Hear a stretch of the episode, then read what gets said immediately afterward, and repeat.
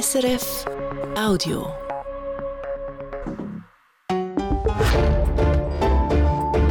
SRF 1, die Samstagsrundschau mit David Karasek. Mein Gast ist die Oberstvertreterin der Wirtschaft, die Economy Suisse Direktorin Monika Rühl. Willkommen in der Samstagsrundschau. Grüezi miteinander. Ich wollte mit Ihnen über das Vertrauen der Bevölkerung in die Wirtschaft reden. Ich wollte mit Ihnen darüber reden, wieso Sie nicht wollen, dass die Leute eine 13. AHV-Rente haben. Und wir reden über Europa. Frau Rühl, wieso hat die Wirtschaft den Rückhalt in der Bevölkerung verloren?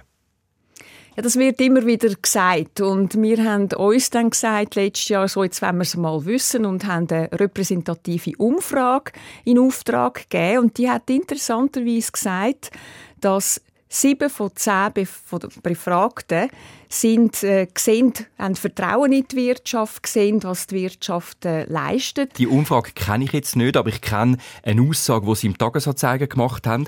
Da haben Sie gesagt, Zitat, es ist ein Fakt, dass wir weniger Unternehmerinnen und Unternehmer in der Politik haben. Also Wählerinnen und Wähler haben weniger Vertrauen in Wirtschaftsvertreter, haben Wirtschaftsvertreterinnen und Wirtschaftsvertreter weniger gewählt. Wieso? Also ich glaube, es ist ein Fakt, dass weniger Unternehmerinnen und Unternehmer sich überhaupt zur Verfügung äh, stellen, weil das ist sehr anspruchsvoll, äh, ein Unternehmen zu führen und gleichzeitig in der Politik aktiv, aktiv zu sein. Das sieht man jetzt beim Nationalrat Simon Michel, wo der CEO ist von der Ipsomed und er sagt ja, ich mache das, ich will das, aber ich muss auf vieles verzichten, zum Beispiel auf einen grossen Teil von meiner Freizeit. Es hat aber auch Unternehmerinnen und Unternehmer gegeben, zum Beispiel jetzt bei der Ständerat Nationalratswahlen äh, letzten Oktober, wo sich zur Wahl gestellt haben, wo es nicht geklappt hat. Ich habe mir die Mühe gemacht, das rauszusuchen, wer das zum Beispiel war. In Schaffhausen ist der Unternehmer der Thomas Minder abgewählt worden. Im Aargau keine Chance für den Logistikunternehmer Benjamin Gietzendanner. In Zürich hat es Gregor Rutz von der SVP, auch er ein Unternehmer, nicht geschafft. Gegen Tiana Moser von der GLP, das Gleiche auch in Solothurn. Schlappen für die Wirtschaftsvertreter. Was ziehen Sie für Lehren daraus?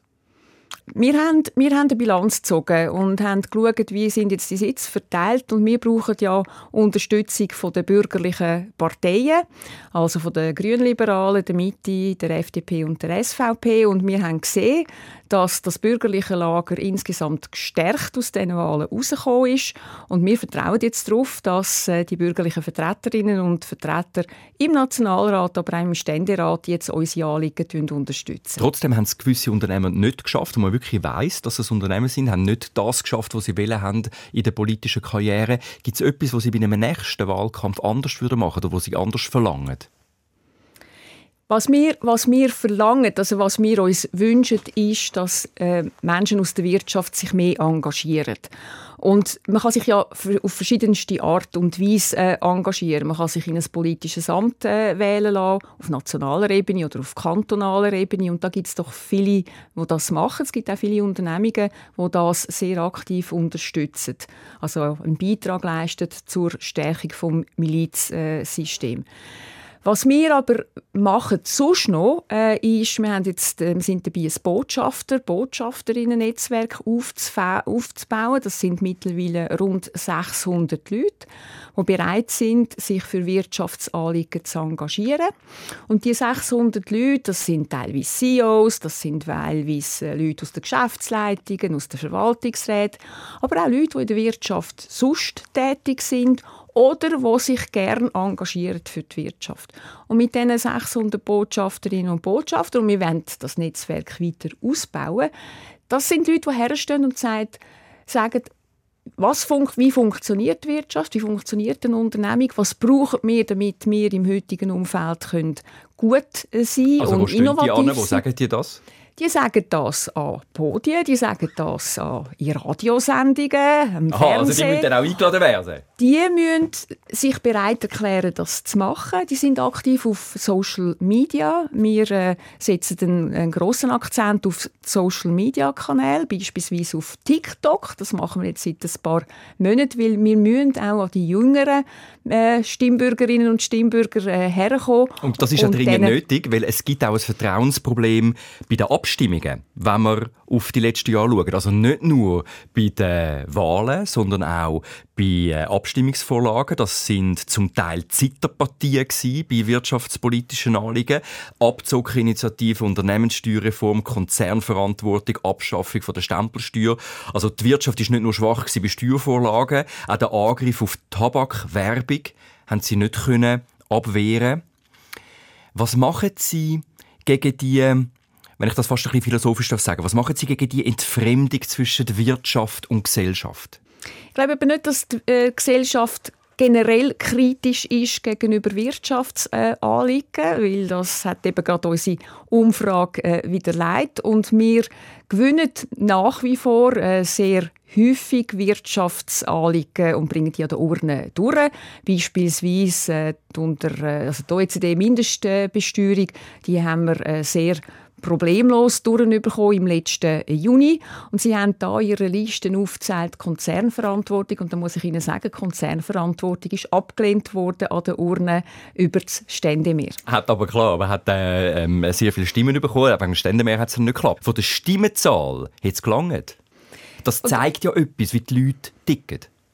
Eben, die Leute sind nicht grundsätzlich wirtschaftsfindlich eingestellt, aber die Vorlagen sind immer komplexer und wir müssen erklären können, was so eine Vorlage bedeutet also Sie für die Schweizer sagen, es Unternehmungen. zu verstehen, aber es könnte ja auch eine Wirtschaftskritik sein. Ich glaube nicht, dass das eine generelle Wirtschaftskritik ist, sondern es ist für unser Anliegen und unsere Aufgabe zu erklären, was die Folgen ist von gewissen Vorlagen für die Unternehmungen und damit für uns alle, weil viele von uns sind in diesen Unternehmungen angestellt. Und so damit sind wir eigentlich gerade beim nächsten Thema, wo wunderbar passt. Sie kommen jetzt als Vertreterin der Wirtschaft und sagen Nein zu einer 13. AHV-Rente. Gleichzeitig ist es die Wirtschaft, die zum Beispiel maßlos Boni zahlt. Also da reden wir von Milliarden. Aber eine Monatsrente mehr im Jahr, das geht dann nicht. Wie tun Sie das erklären? Die AHV äh, leidet darunter, dass wir immer älter werden. Oder? Wir haben immer mehr alte Menschen in dem Land, immer mehr Leute, die in die Rente gehen, immer mehr Leute, die nach, wenn sie mal pensioniert sind mit 65, noch im Schnitt äh, fast 20 Jahre leben. Und das bedeutet, das sind gewaltige Aufgaben, die auf die AHV zukommen. Und gerade weil sie so viel sind und immer mehr werden, könnte man ja die unterstützen mit der 13. AHV-Rente. Ja, jetzt haben wir bei der AHV, oder wir haben wie einen Sozialvertrag und wir haben einen Generationenvertrag. Ein Generationenvertrag dahingehend, dass die Jungen zahlen die Rente der Alten. Und wo die AHV gegründet worden ist, im 48, sind das sechs Junge auf einen Pensionierten. Heute sind wir bei drei Jungen, die für einen Pensionierten zahlen und schon bald sind wir bei zwei Jungen, die für einen Pensionierten zahlen. Das ist der eine Teil. Der andere Teil ist, Leute mit höherem Einkommen zahlen anteilmäßig mehr in die AV ein als Leute mit tiefem Abkommen. Und das gibt eine gute Umverteilung. Also ich finde, das AV-Modell ist wirklich enorm gut aufgestellt. Und jetzt müssen wir schauen, dass es zukunftsfähig ist. Aber meine Frage war ja, wenn viele Leute sehen, was zum Teil die Wirtschaft zahlt, eben, ich habe die Boni erwähnt, wenn, wenn man diese Zahlen sieht, dass dann viele Leute nicht verstehen, wieso es nicht lange für eine 13. AHV-Rente. Oder der Punkt ist, die zusätzliche 13. AHV-Rente werden wir selber zahlen. Und dann sage ich, und das frage ich auch die Gewerkschaften, die sagen, der Kaufkraftverlust ist eine Realität. Ja, wenn wir mehr Lohnprozent den, auf den Tisch legen. Und wenn die Mehrwertsteuer steigt, dann tut das den Kaufkraftverlust noch weiter verstärken. Aber die Rentnerinnen und Rentner haben dann mehr Kaufkraft dafür? Nein, wenn wir äh, die Mehrwertsteuer erhöhen, dann merken das auch die Rentnerinnen und Rentner, wenn sie gehen, Lebensmittel einkaufen oder wenn sie die Ferien wollen. Also von dem her, die Mehrkosten, die tragen wir selber. In drei Wochen stimmen wir ab über die Gewerkschaftsinitiativen über die 13. AV-Rente. Eine Mehrheit ist laut der letzten Umfrage immer noch dafür. In der Geschichte der Schweizer Demokratie ist noch nie eine Initiative zum Ausbau der Sozialleistungen angenommen worden. Also hat etwas Historisches, wenn das angenommen wird. Wie fest sind Sie unter Druck? Also wir sind jetzt in der Schlussphase der Kampagne. Wir führen die Kampagne mit einer breiten äh, Allianz. Wir sind sehr zuversichtlich, dass wir am 3. März ein klares Nein werden haben. Und ich möchte einfach noch mal daran erinnern, der Bundesrat und das Parlament lehnen die Vorlage klar äh, ab und äh, sagen, hebt Sorge zu deren AHV, die muss auch noch heben für die zukünftigen Generationen. Economy Suisse investiert 3 Millionen Franken in Abstimmungskampf. Bei anderen Abstimmungskämpfen haben sie auch schon 8 Millionen investiert. Jetzt, wo Sie sehen, wie die Umfragewerte aussehen, ist es im Nachhinein ein Fehler gewesen, nicht mehr zu investieren in den Abstimmungskampf? Geld ist wichtig, aber Geld ist nicht alles. Es braucht äh, das Engagement. Wir müssen jetzt in dieser Schlussphase herstehen und sagen, wieso das Nein wichtig äh, ist. Und herstehen müssen äh, Damen und Herren aus der Politik, aus den Parteien, die mit uns arbeiten. Und es stehen auch äh, Altbundesrätinnen und Altbundesräte an, die haben einen Brief geschrieben. Ähm, verschiedene Altbundesräte, die keine 13. AHV-Rente wollen. Unter anderem auch der Altbundesrat Johann Schneider-Ammann, wo Sie ja Generalsekretärin sind unter ihm als äh, Wirtschaftsminister. Finden Sie das gut, so einen Brief von Altbundesräten in einem Abstimmungskampf? Ich finde das äh, richtig. Ich finde das auch legitim, dass sich ehemalige Mitglieder vom Bundesrat äh, äußern. Und das ist ja genau auch ihr Anliegen. Sie wollen sagen, passet auf, hebt Sorge äh, zu dem Sozialwerk. Das ist wichtig. Wir müssen dort eine Lösung finden, dass wir die Zukunft können absichern können. Aber gerade die Bundesräte haben selber eine Rente von über 200'000 Franken. Ist das glaubwürdig, wenn die anstehen und sagen, eine 13. AHV-Rente ist nicht nötig? Ja, sie sagen ja, wir selber brauchen die nicht. Ja, klar brauchen sie und, die nicht. Sie die haben selber genug. Das ist aber nicht der Punkt. Die Bundesräte machen ja einen Appell an die pensionierten äh, Leute im Land und sagen, denkt an eure Enkel, wenn ihr geht abstimmen und sagt Nein. Und ich finde, oder, wenn wir davon reden, dass es mehr Geld braucht für einkommensschwache äh, Leute im Land, die Mühe haben, mit der AHV zu leben. Dort haben wir die Ergänzungsleistungen. Und dort müssen wir schauen, ob wir etwas machen können, damit wir sehr gezielt denen, die wirklich wenig Geld haben, mehr Geld geben können, statt das Geld einfach über alle zu verteilen, auch an denen zu verteilen, die es eben wirklich nicht brauchen. Das ist halt das Prinzip der AHV. Man muss alles anheben, damit dann auch der Mittelstand oder der untere Mittelstand etwas davon bekommt. Ja, aber die Gießkanne macht keinen Sinn. Die macht einfach keinen Sinn, weil nur 12 Prozent der Rentnerinnen und Rentner brauchen Ergänzungsleistungen. Also muss man dort ansetzen und nicht bei den 88 Prozent der anderen, die das Geld eben gar nicht brauchen.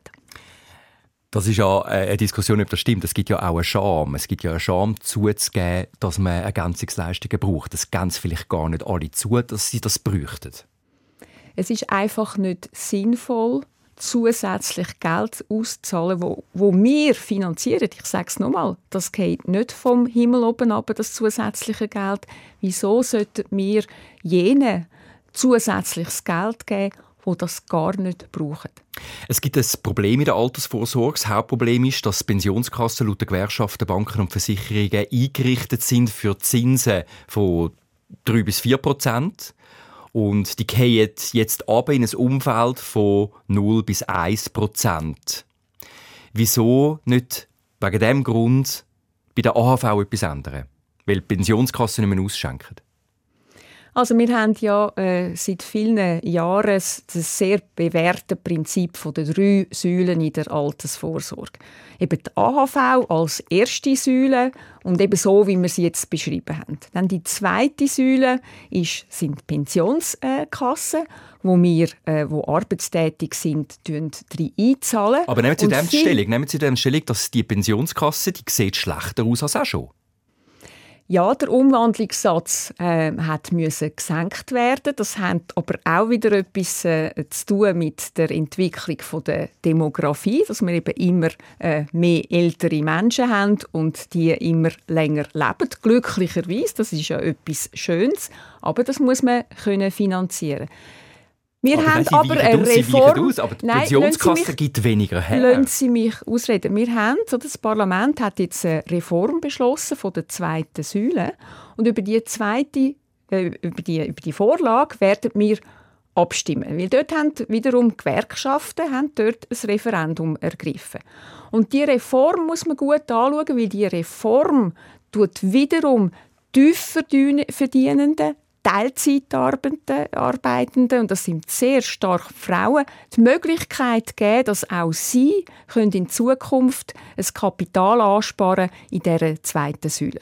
Und dann haben wir noch die dritte Säule, die ist freiwillig. Und da kann jeder entscheiden, kann ich etwas einzahlen? Kann ich nichts einzahlen? Genau, es gibt wie ganz viel, viele, die viel? sich das gar nicht überlegen können, weil sie gar nicht die Chance haben, weil sie gar nicht die Möglichkeit haben, etwas zu einzahlen. Aber nehmen Sie nochmal Stellung zu dieser zweiten Säule. Die Rente die wird weniger, weil Pensionskassen weniger hergeben. Das ist die aktuelle Situation. Da wäre also eigentlich eine 13. AHV-Rente eine Lösung gerade für den Moment, für das jetzige Problem. Ja, das ist einfach die linke Argumentation, wo eigentlich etwas gegen die zweite Säule hat. Das passt den Gewerkschaften und der SP überhaupt nicht in den Kram, dass wir eine zweite Säule haben, die sich extrem gut bewährt hat. Wir glauben, dass es sehr sinnvoll ist, dass wir weiterhin mit, den, mit dem drei Säulen ähm, Ansatz können, äh, schaffen, sodass Menschen sich können, ähm, für die Altersvorsorge vorbereiten. Also wenn wir die AHV reformieren, dann schauen wir, wie der AHV-Mechanismus ist.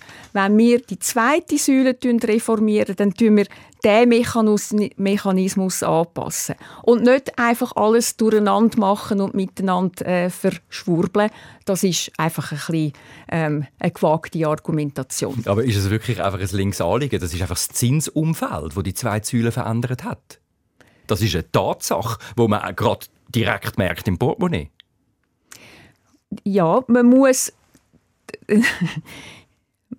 klar, die Gegebenheiten haben zur Folge gehabt, dass man den Umwandlungssatz muss, äh, anpassen muss. Das bedeutet, dass die Renten tiefer ausfallen. Aber es ist auch hier eine Frage von der Finanzierbarkeit wenn wir immer älter werden, wenn wir immer mehr alte Leute in der Pension haben, dann müssen wir das auch in Zukunft können finanzieren Aber jetzt haben Sie genau das Stichwort weil, gegeben. Weil, weil, wenn ich ein Leben lang in die Pensionskasse eingezahlt habe, dann wollte ich, wenn ich pensioniert werde, das Geld können rausnehmen, entweder als Kapital oder als Rente.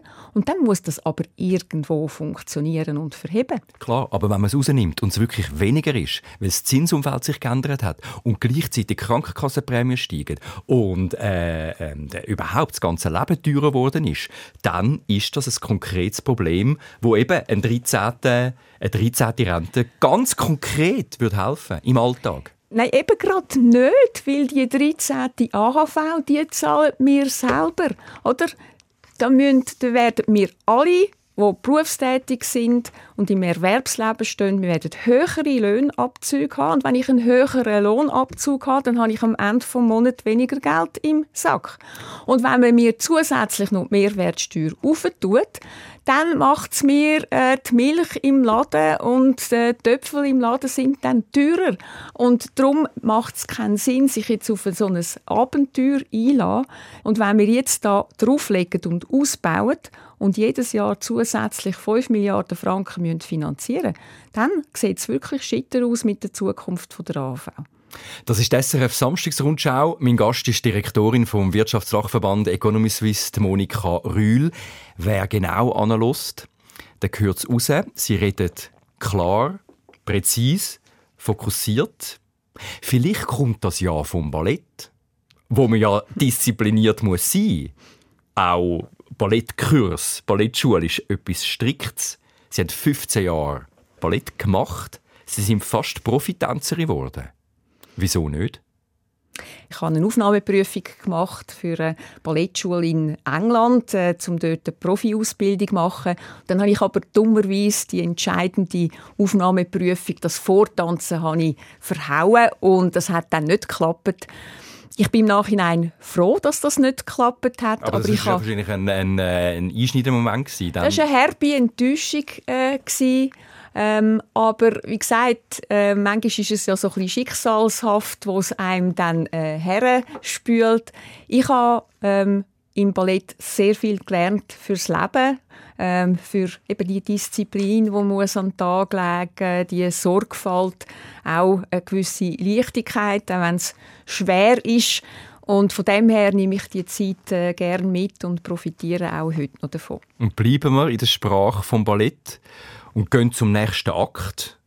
Und zwar zu der Europapolitik, wo ja auch ein schweres Dossier ist. Und äh, wir hoffen da auch mit einer Leichtigkeit können darüber zu reden, eben, wie sie das mitnehmen von ihrer Ballettzeit. Es geht weiter in dem Dossier. Der Bundesrat will verhandeln, wieder mit Brüssel.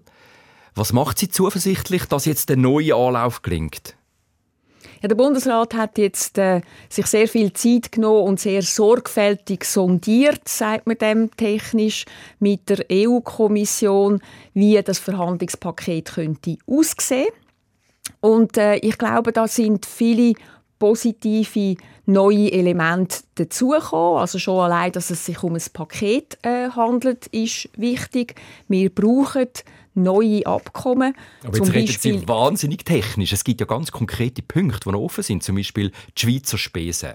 Die Schweizer Spesen sollen für alle gelten. Also zum Beispiel, wenn äh, ein äh, Arbeiter oder Arbeiter aus Polen kommt, dann gibt es Schweizer Spesenansätze, die gefordert sind. Und die EU-Kommission sagt, das akzeptiert sie nicht. Ich meine, wo sehen Sie da einen Fortschritt, wenn so Punkte immer noch nicht geklärt sind? Gut, jetzt, Sie legen jetzt den Finger genau, also man könnte meinen, Sie sind ein Gewerkschafter, genau auf den, eine der wenigen noch offenen Fragen, die in diesen Verhandlungen müssen geregelt werden und man hat sehr viele Sachen jetzt sehr gut abgeklärt, vorabgeklärt und alles muss natürlich in diesen Verhandlungen noch bestätigt werden. Mit der Spesenregelung hat man gesagt, das müssen wir in den Verhandlungen noch klären. Jetzt müssen wir einfach einmal den Kontext herstellen. Es sind, das geht um die Spesen von sogenannten entsandten Arbeitenden. Also der typische irgendwie Sanitärinstallateur, der irgendetwas kommt in der Schweiz installieren Er oder sie hat Anrecht auf Spesen. Wir reden hier von 0,1 Prozent der Arbeitskraft. Also es ist, wir sind in einem sehr kleinen Bereich also es sind sehr wenig Leute betroffen davon. Und es ist eine wichtige Frage, aber man muss einfach die Gesamtdimension im Kopf äh, behalten. Ich bin sehr zuversichtlich, dass in dem Rahmen von diesen Verhandlungen auch mit Bezug auf die Spesenregelung eine Lösung gefunden wird. Das würde Gewerkschaften wahrscheinlich an dieser Stelle jetzt anders sehen, ob das wirklich so ein kleiner Punkt ist. Der Fakt ist ja, wenn das nicht geregelt ist und die Gewerkschaften nicht mitmachen, dann gibt es wieder eine Blockierung, was natürlich nicht in ihrem Sinn wäre. Ja, auch Gewerkschaften werden dann, wenn einmal fertig verhandelt ist und wir alle das Resultat der Verhandlungen auf dem Tisch haben, sich müssen überlegen, ob sie äh, ihre Unterstützung davon abhängig machen, dass ein sehr ein kleiner Teil von dem Paket allenfalls nicht in ihrem Sinn geregelt wäre. Also die Beurteilung, die Gesamtbeurteilung müssen wir dann alle machen. Und darum bin ich schon erstaunt, dass jetzt schon diskutiert wird, als ob wir dieses Verhandlungsresultat schon würden kennen. Das kennen wir noch nicht. Jetzt soll der Bundesrat die Verhandlungen führen. Die zügig abschließen und nachher schauen wir, was auf dem Tisch liegt und dann kann man besser entscheiden, wie man für sie machen will. Ich habe es erwähnt, Gewerkschaften und auch die SVP, die sind kritisch gegenüber einem neuen Abkommen mit der EU. Und da gibt es einen Widerspruch. Wirtschaftsverbände unterstützen regelmäßig ausgerechnet SVP-Kandidatinnen und Kandidaten bei Wahlen. Also gerade zum Beispiel bei der Ständeratswahl letzten Herbst da hat die Wirtschaft den SVP-Kandidaten Gregor Rutz unterstützt. Die Wirtschaft hat den SVP-Kandidaten Christian Imark unterstützt. Ausgerechnet SVP-Kandidaten, die kritisch sind gegenüber den Verhandlungen. Ist das nicht ein Strategiefehler? Also erstens mal sind die Wahlen, die haben auf kantonaler Ebene stattgefunden und da haben Dachverbände, Economy Suisse ist ein Dachverband auf nationaler Ebene, da haben wir nichts zu sagen gehabt, welcher Kandidat jetzt im Kanton Zürich unterstützt wird oder nicht. Das ist einmal das Erste. Das Zweite, die SVP, ja, die SVP, mit der SVP sind wir uns seit über 30 Jahren nicht einig, wie die Europapolitik der Schweiz soll aussehen. Das ist ein Fakt, das wird auch so bleiben. Aber das heißt noch lange nicht, dass wir in anderen Bereichen, beispielsweise in der Finanzpolitik oder auch im Kampf gegen die 13. AV, nicht mit der SVP zusammenarbeiten können. Aber Sie müssen eigentlich schauen, dass so Politiker weniger ins Parlament kommen, weil es ist ganz klar in der Schweiz, was die Europa-Allianz ist. Das ist links, Mitte und FDP. Da müssen Sie eigentlich da den Fokus drauf setzen.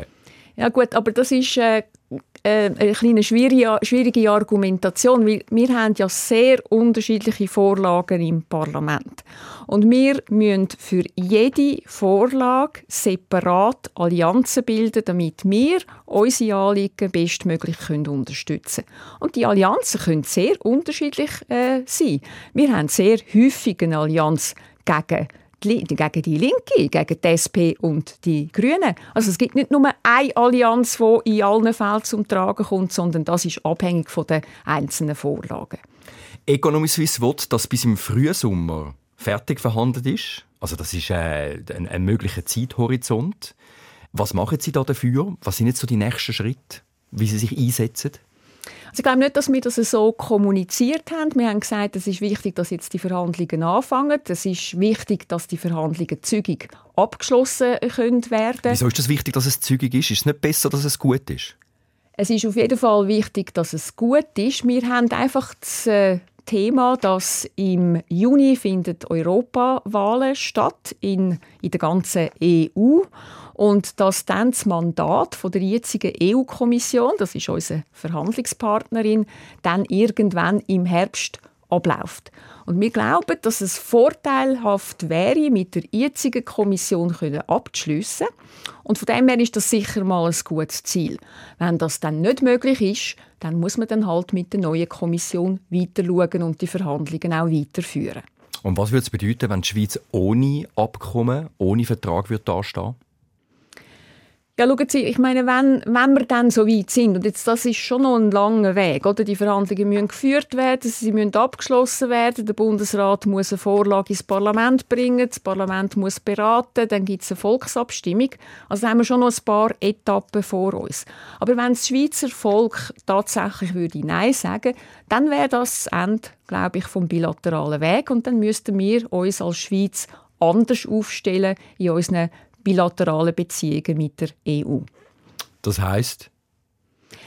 Dann bleibt uns wahrscheinlich nur noch die Option vom Freihandelsabkommen. Das ist die Option, die die Briten gewählt haben.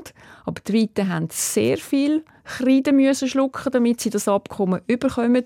Und den Briten geht es also wirtschaftlich ziemlich schlecht. Und das hängt auch damit zusammen, dass sie sich von der EU abgekoppelt haben. Also das Dossier, das wird uns im Verlauf von dem Jahr noch weiter beschäftigen und da werden wir auch noch weiter mit Ihnen darüber diskutieren. Die Monika Rühl in der Samstagsrundschau. Vielen Dank für das Gespräch. Danke, Herr Karasik.